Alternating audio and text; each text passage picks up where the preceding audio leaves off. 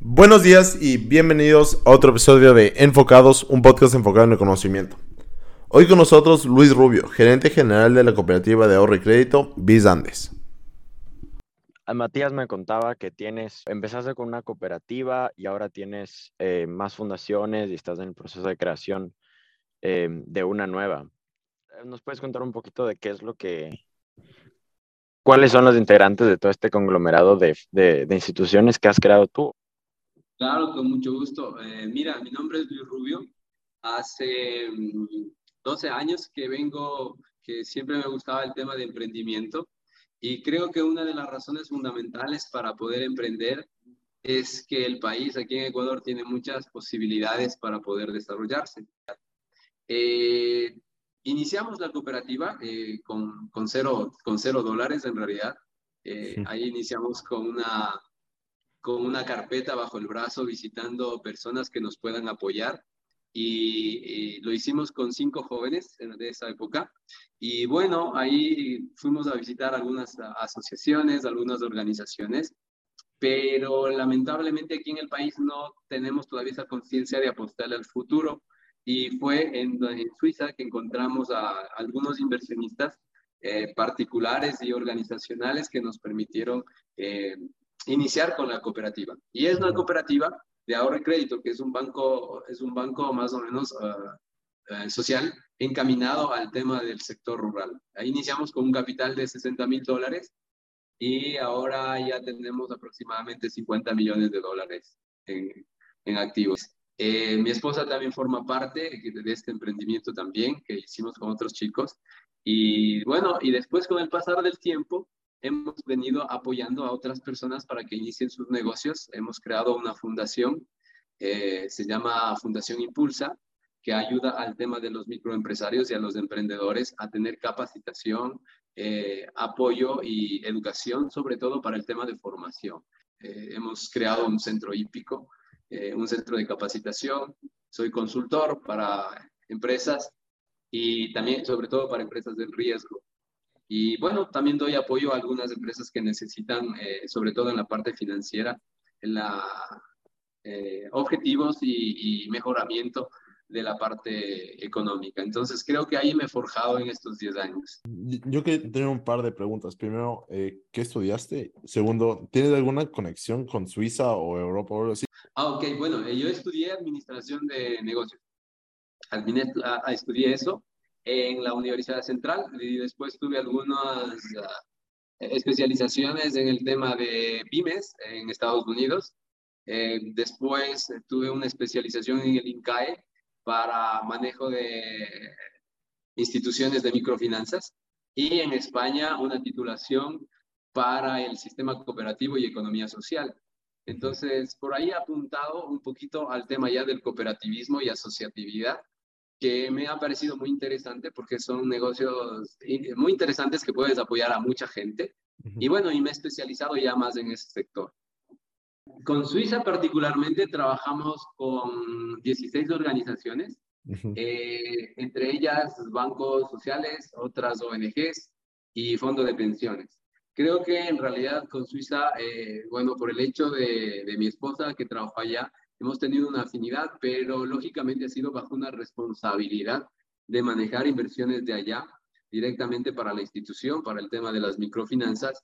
Y bueno, te cuento que eh, el primer crédito que ellos nos dieron fue de 50 mil dólares, en realidad hace 10 años, pero firmamos aproximadamente créditos por 7, 8, 10 millones de dólares que vienen hacia, hacia el Ecuador. Entonces creo que ha sido un trabajo primero de objetivos en conjunto con esas organizaciones que también quieren apoyar el tema de emprendimiento.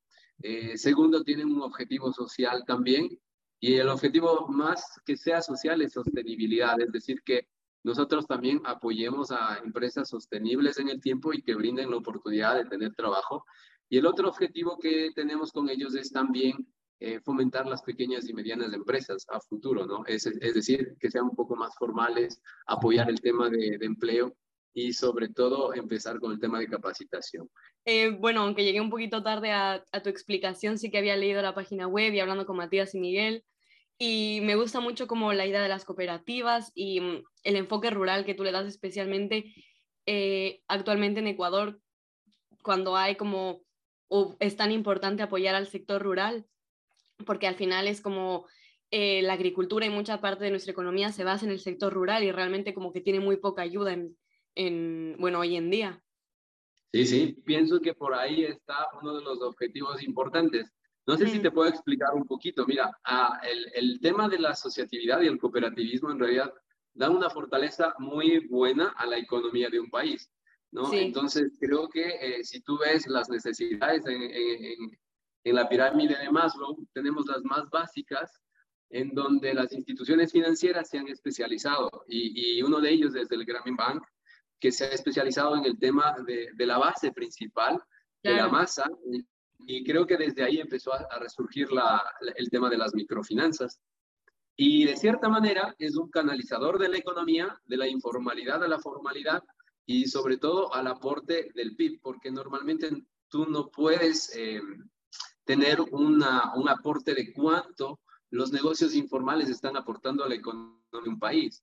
Pero básicamente a través de, la, a través de irles formando y a través de irles capacitando y formalizando a estas empresas, aportas mucho a la economía. Y pienso que es una de las grandes ventajas en Latinoamérica que existe todavía un mercado y sobre todo lo que tú hablabas, la parte de la ruralidad es un tema importantísimo y creo que dos sectores estratégicos, turismo y agricultura.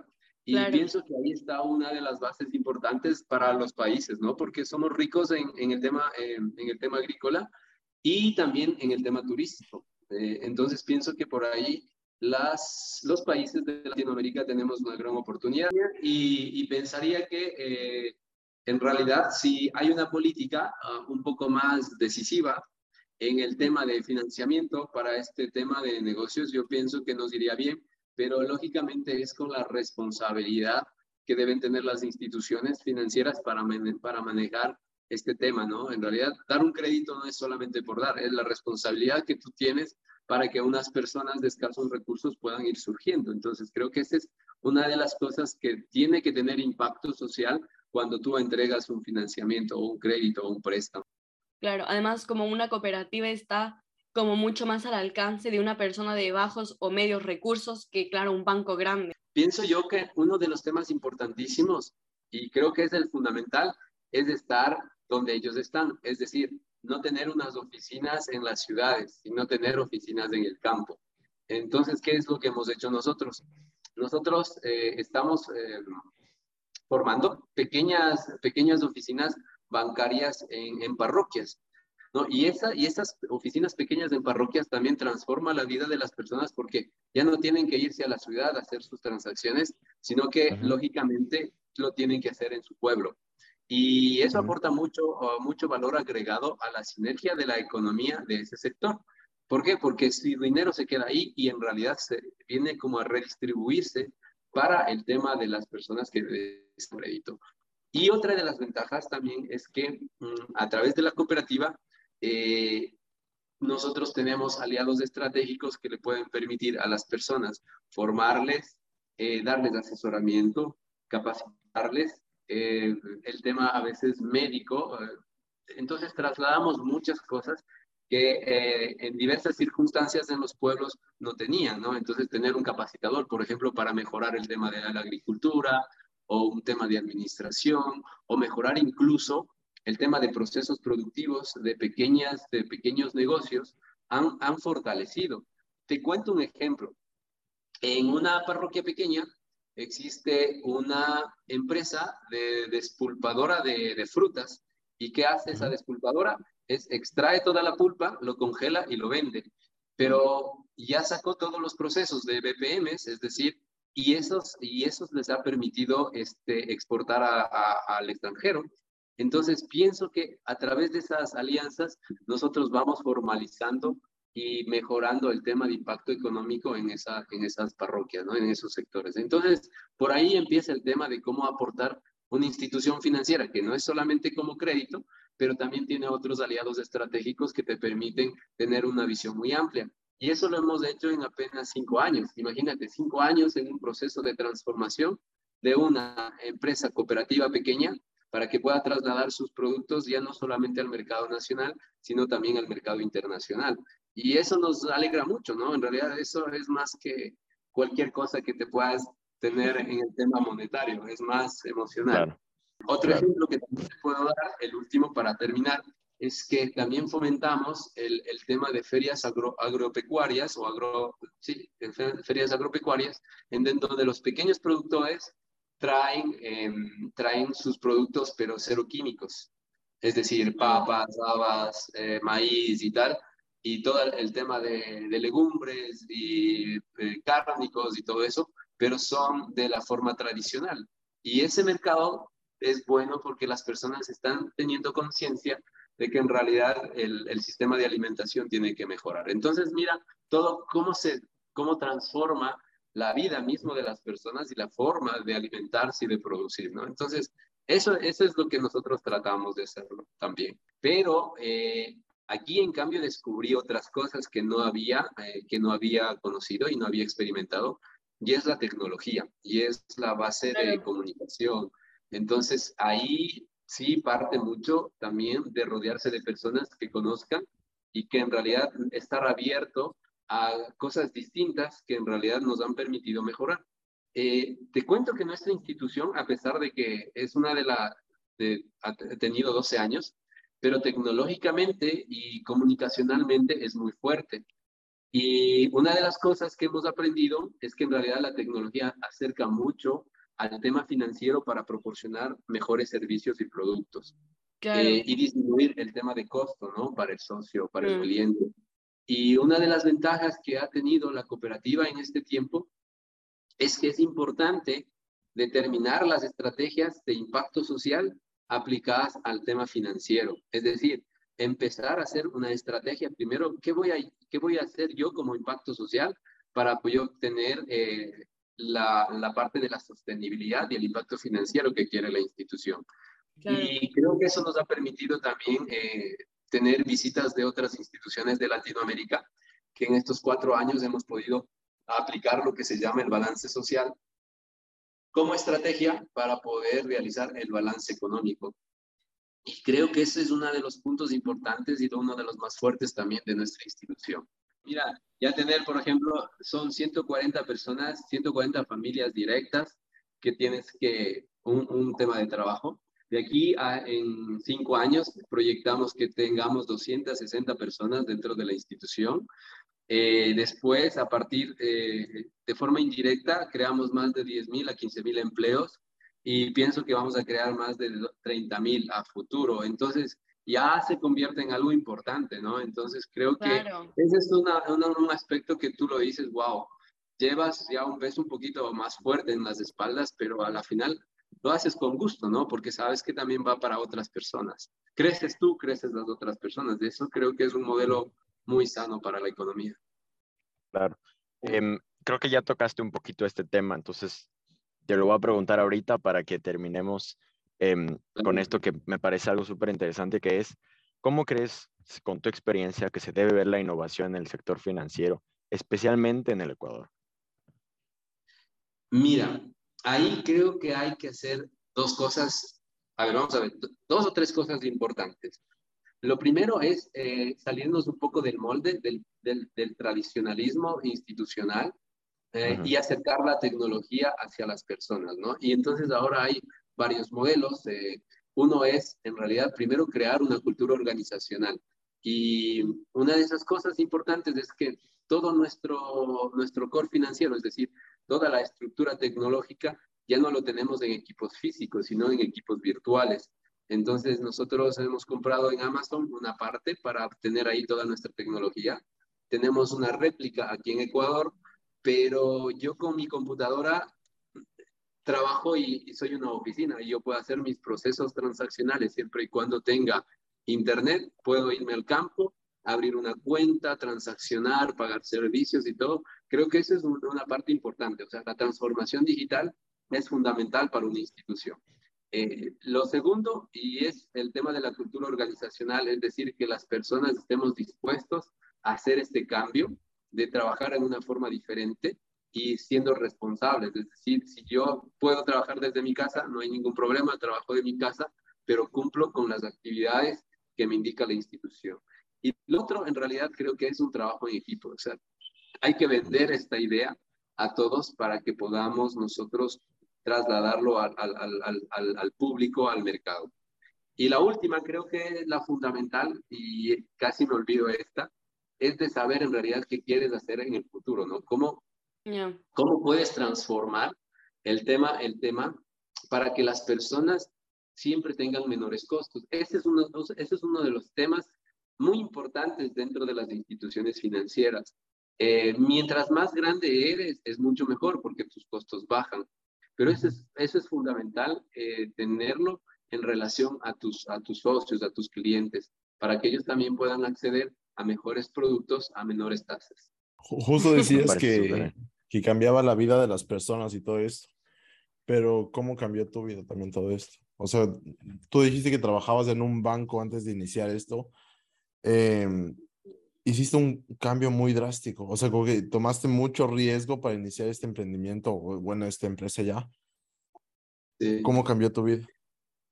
Eh, mira, Matías, en realidad creo que es, es una forma de, de, ver la vida, ¿no? O sea, e, el tema de, transform, el tema de transformación viene por un, un tema. Eh, ¿Qué es lo que ha pasado como experiencia? Mi experiencia era tener a, a mis amigos y todo y seguir una línea más o menos establecida o salirme del molde, del molde y, y emprender solo. Y creo que esa fue mi decisión, emprender solo, pero sí ha sido un cambio transformacional, ¿no? Eh, primera instancia, eh, descubrí que tener un sueldo fijo a tener un sueldo variable es mucho más difícil, tienes que elaborar muchas más horas. Claro. y, y lo otro es que en realidad es fascinante porque tú no, puedes, no tienes esa alternativa de trabajar ocho horas al día por cinco días, sino que tienes la posibilidad de trabajar más horas, sábados, domingos, y distribuyes tu tiempo. Eh, pero también, ¿sabes qué es importante también? Es la familia, ¿no? Si tu esposa comparte los mismos objetivos de tu esposo y hacen una sola fuerza, también te permiten crecer. Entonces, creo que eso también ha sido un apoyo fundamental en el tema, en el tema familiar y en el tema profesional. Y, y claro, y descubres que a la final, en realidad, el tiempo te da más oportunidades para que puedas ir generando eh, mayores cosas en tu vida. Así que pienso que es, y siempre ha sido mi intención esa, ¿no? No, no, depender, no depender de alguien, sino ser independiente y aportar un poco más a la parte del desarrollo de personas y de negocios. Me ha gustado siempre. Te, te, te, cuento que yo trabajaba, eh, no, yo, yo cuando era pequeño eh, me gustaba mucho el tema de banco, entonces eh, cuando estaba con mis hermanas, era yo el cajero y les repartía los billetes. Entonces creo que eso se me ha quedado. y ahora he formado la institución, entonces por ahí va. ¿Y cómo viste la pandemia? Pues después de la pandemia, al parecer también creciste un montón. Después de COVID, eh, hicimos algo que para nosotros en realidad no estaba pensado. Eh, fortalecimos mucho el negocio de las captaciones internas, es decir, eh, el, tema del, el tema de la inversión externa lo dejamos un poco pendiente y nosotros empezamos a, crecer en el tema de captación interna. Entonces ahí logramos eh, armar un buen departamento para que conecte las necesidades de los socios a través de la captación nacional y ahora hemos crecido mucho en captación nacional. Entonces creo que ese fue una de las estrategias para mejorar nuestro crecimiento. Este último año crecimos casi alrededor de 10 millones de dólares el 2021 y fue por eso, ¿no? En realidad, eh, y, otra, y, otra, y otra de las ventajas que también tuvimos es que eh, el 2021 hicimos alianzas estratégicas con otras instituciones. Y ahí te voy a contar, Matías, una cosa, una historia.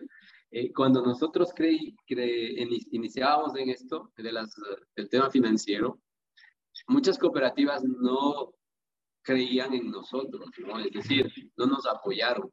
Y eso dijimos, si nosotros vamos a ser grandes en algún momento, tenemos que mirar la cara hacia las pequeñas. Y eso es lo que hicimos ahora. Ahora nosotros hace, tenemos una alianza con otras cooperativas más pequeñas que nosotros y nosotros les, les damos sustento, tanto en el tema de fondeo, en el tema de capacitación, en el tema de estrategia. Y eso ha hecho que ellos pongan dinero donde nosotros. Entonces creo que eso ha sido una cosa importantísima y también vienen acá ya como escuela de capacitación, o sea, ya nos piden venir acá a capacitarnos. Aparte de, los de, Latinoamérica, también hay, hay cooperativas hermanas que vienen acá a hacer pasantías para ver nuestro modelo de desarrollo. Y, eso creo que es bueno, o sea, mm, hay un valor intrínseco que no se ve en el, en el balance, en el mercado no estamos en el tema de bolsa de valores, pero la valoración institucional como tal lo tenemos más en intangibles que en tangibles, ¿no? Entonces eso es una parte valiosa cuando tú tienes una institución así. Bueno, te quería preguntar una cosa. Dijiste que igual querías em, ampliar el número de empleados y llegar a un número y tal en un par de años, pero ¿cómo ves que se va a estar manejando eh, Visandes de aquí a, no sé, 5 o 10 años? Es una buena pregunta. Yo pienso que ya es a control remoto esto ya. Este, sí, mira, lo que estamos haciendo en este momento es em, educando a algunos ya gerentes regionales para que a gerentes locales para que en realidad puedan tener una independencia y conocimiento de lo que es la, institución, la cooperativa. Entonces, e, es una parte importante de, apostar por el talento humano y personas que en realidad se han sacrificado por el crecimiento de la institución. Entonces, la institución también tiene que ser recíproca, ¿no? Eh, prepararle. Les hemos capacitado con, eh, con educación formal, como enviarles a programas de MBA o posgrados y todo eso en instituciones de fuera pero también una capacitación interna de acuerdo al modelo de negocio con el que queremos hacer. Entonces, hay que, yo pienso que ahí es donde sembramos y vamos a tener éxito a futuro. Sí, eso es súper bueno, me encanta. Creo que en este punto ya tenemos que acabar con este podcast. Entonces, tenemos una última pregunta que preguntamos a todos. Y es, ¿qué recomendarías a alguien de nuestra edad que quiera emprender? Mira, creo que eso yo pienso que hay que tener la idea, ¿no? Eh, en realidad, pienso que los jóvenes deben apostar por eso, pero de cierta manera, las recomendaciones, desde mi punto de vista, serían las siguientes. Atreverse a creerse en ustedes mismos que tienen la capacidad para hacerlo, porque todas las personas tenemos esa capacidad. Lo otro, en realidad, es que cuando quieres emprender, te vas a sentir solo, porque en realidad tienes que salirte del molde y vas a hacer tus actividades de forma independiente porque no todos van a estar ahí. Eh, lo tercero es asumir riesgos. Tienes que hacerlo eh, porque sin riesgos nunca vas a llegar y de los errores se va a aprender. Entonces, eh, muchos de nosotros, si tiene errores, no importa, eso es un aprendizaje a futuro, pero ese aprendizaje te va a dar la experiencia y la expertise de que en un tiempo determinado vas a llegar al éxito. La recomendación es pensar siempre un objetivo grande a largo plazo, pero jamás descuidar los objetivos pequeños en el corto plazo. Es como una escalera. Poco a poco vas subiendo hasta tu objetivo y lo vas a lograr. Bueno, y con eso concluimos otro episodio de Enfocados. No se olviden de seguirnos como Enfocados Podcast en Instagram y en Spotify. Y nada, nos vemos en el siguiente episodio.